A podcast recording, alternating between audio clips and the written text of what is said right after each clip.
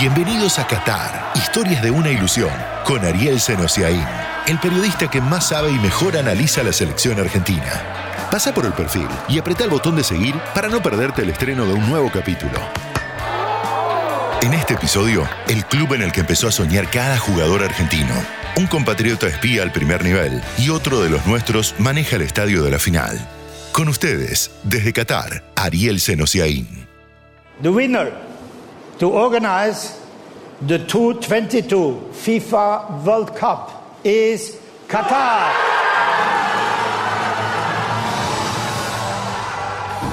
El Mundial de Qatar será histórico, mientras para nosotros el Mundial se trata de historias. Historias de los nuestros, de los rivales, de los nuestros que serán locales. Bienvenidos a un viaje que en realidad es una ilusión. La historia de la selección argentina la presenta IPF 100 años impulsando lo nuestro. Ellos están orgullosos de ser convocados y vestir esta camiseta. Esperemos que ustedes como hinchas lo estén también. Todos juntos. La presentación de los 26 fue sobria, tal el estilo del cuerpo técnico argentino. Más original seguramente resultó una de Uruguay, recordando el primer lugar donde jugó cada uno de sus futbolistas, el primer club de barrio, o no tan de barrio, el primer amor, la forma que en Argentina hubiese dado este resultado. Emiliano Martínez, unos meses en General Urquiza de Mar del Plata y luego más tiempo en San Isidro de la misma ciudad. De allí donde lo recuerda Maximiliano Daniele, coordinador del fútbol infantil del club. Estaba en una muy buena categoría, la categoría 92, que participaba de la Liga Potencia de Fútbol. Ellos entrenaban en una placita hacia la zona del puerto, no entrenaron en la Villa Deportiva Nuestra. Las dos personas referentes de él fueron Cacho y Peta, que fueron sus técnicos. Siempre hizo hincapié en con que, fíjate que le gustaba jugar en el medio, pero cuando con su altura lo enviaron al arco quedó totalmente fijo ahí, ¿no? La lista sigue con Franco Armani, Aprendices Casildenses, provincia de Santa Fe, Jerónimo Rulli, Ateneo Popular de La Plata, Nahuel Molina, Náutico Fitz Simón de Embalse, localidad de poco más de 10.000 habitantes en Córdoba, Gonzalo Montiel, Club Social y Deportivo El Tala de González Catán, provincia de Buenos Aires, Juan Foyt, que jugaba de 10 en el Club Victoria de La Plata, Cristian Cuti Romero, ya de central en San Lorenzo de Córdoba, Germán Pesela, kilómetro 5 de Bahía Blanca, Nicolás Otamendi, simultáneamente en los clubes Villarreal de Devoto y Barrio Nuevo de San Fernando. Lisandro Martínez, Urquiza de Gualeguay, Entre Ríos, Nicolás Tagliafico, Club Atlético Social Villa Calzada en Rafael Calzada, Gran Buenos Aires, Marcos Acuña, Olimpo de su natal Zapala, Neuquén, Rodrigo de Paul, Belgrano de Sarandí, Gran Buenos Aires, Ezequiel Palacios, Junta Vecinal José Ingenieros, en José León Suárez, también Gran Buenos Aires, Leandro Paredes, La Justina Este Sociedad de Fomento, en San Justo, Guido Rodríguez, Cristo Rey José María Bosch, de Santos Lugares, Alejandro Papu Gómez, Rojos de Herli, Alexis McAllister, lo cuenta el Bocha, Fernando Batista caso especial porque lo vine a hacer, pero no futbolísticamente. De su vida, por la relación familiar que tengo y ya desde los 4 o 5 años cuando inicia sus ganas de jugar al fútbol. Ahí empezó primero en el famoso Club Parque, después me lo llevé a un club personal llamado JJ Batista que hicimos con mis hermanos. Bueno, siempre fue muy competitivo, desde chiquito remataba muy bien fuera del área. Creo que Alexis debe ser de los jugadores en infantiles que más goles tiene desde afuera del área, que es difícil porque en nuestro fútbol, principalmente el argentino, no se le pega mucho y por eso la gran pegada que tiene. Seguimos con Enzo Fernández, que arrancó en La Recoba, en San Martín. Lionel Andrés Messi, abanderado Grandoli, Rosario. Paulo Dybala, Esportivo Laguna Larga, en Córdoba. Ángel Di María, El Torito, en Rosario. Rubén Tomé fue su primer entrenador. Nos hemos puesto a hacer jueguitos hasta con las medias y trapos enrollados que nos preparamos en casa porque en esos años la economía no, no daba para tener una pelotita de cuero cada uno. Los tiempos van cambiando, pero esa picardía que uno le ve en las canchas de once es lo mismo, lo mismo que tenía cuando era chico.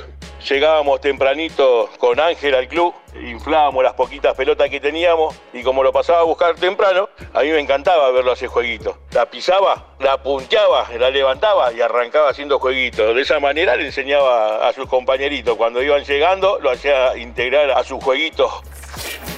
Y cerramos con Lautaro Martínez, de Liniers, de Bahía Blanca. Julián Álvarez, Club Atlético Calchín en la homónima ciudad cordobesa. Ángel Correa, Club 6 de Mayo en Rosario. Y Tiago Almada, el Santa Clara de Ciudadela. Allí empezaron los sueños, que pronto se concreten los más importantes de todos.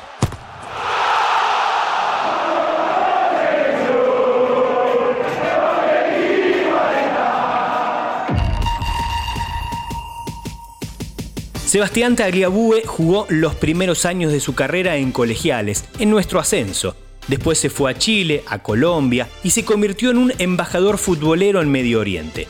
Tres años en Arabia Saudita, ya diez en Emiratos Árabes, tanto que en 2020 lo convocaron de la selección.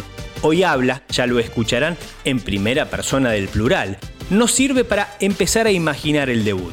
Son parecidos el flojo seleccionado rival del 5-0 del miércoles pasado que el del próximo martes.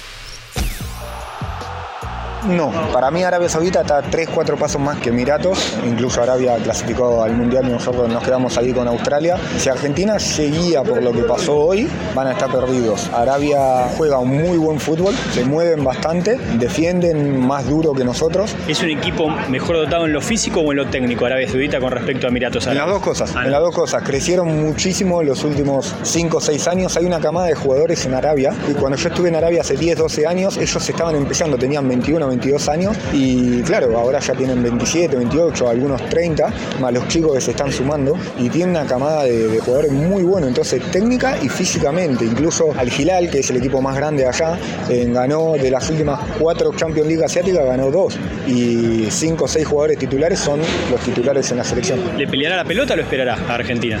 A Argentina todos lo van a esperar. Pero si Saudi le saca la pelota a Argentina, yo creo que un poco lo va a hacer correr.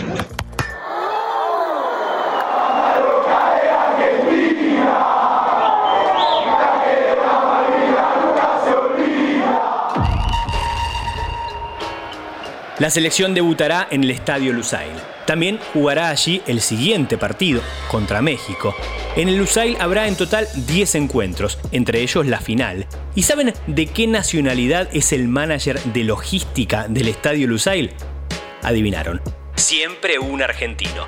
Gabriel Chagra se llama, es Eugenio, tiene 35 años. Una vez leyó que un compatriota había trabajado en la seguridad del Mundial Alemania 2006 quiso copiar esa posibilidad de emplearse en todo evento deportivo que apareciera y desde que fue voluntario en Sudáfrica 2010 no paró. Juegos Olímpicos, Panamericanos y claro, Mundiales de Fútbol.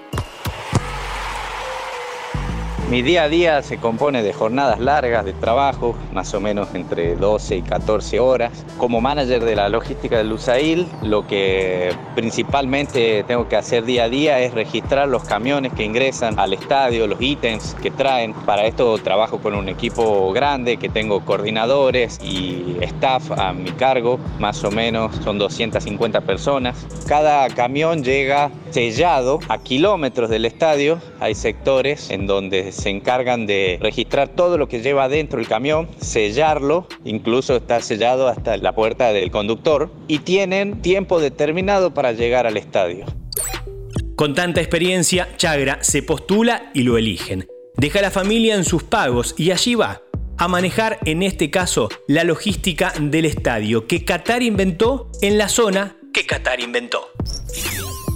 Los operarios utilizan luz artificial por rayos infrarrojos para que el césped haga fotosíntesis, porque le falta llegada de luz solar directa debido al techo. Lo sorprendente es que tanto el estadio como la ciudad de Lusail se empezaron a construir hace muy poquitos años. Es decir, que los edificios, los paseos comerciales hermosos y ostentosos alrededor del estadio no existían hasta después de la confirmación de la Copa. El Mundial 2022 estará plagado de historias. Habrá más, habrá próximos capítulos, hasta que la ilusión se apague o se haga realidad. Esto fue Qatar. Historias de una ilusión. Todas las semanas, nuevas historias sobre Qatar 2022.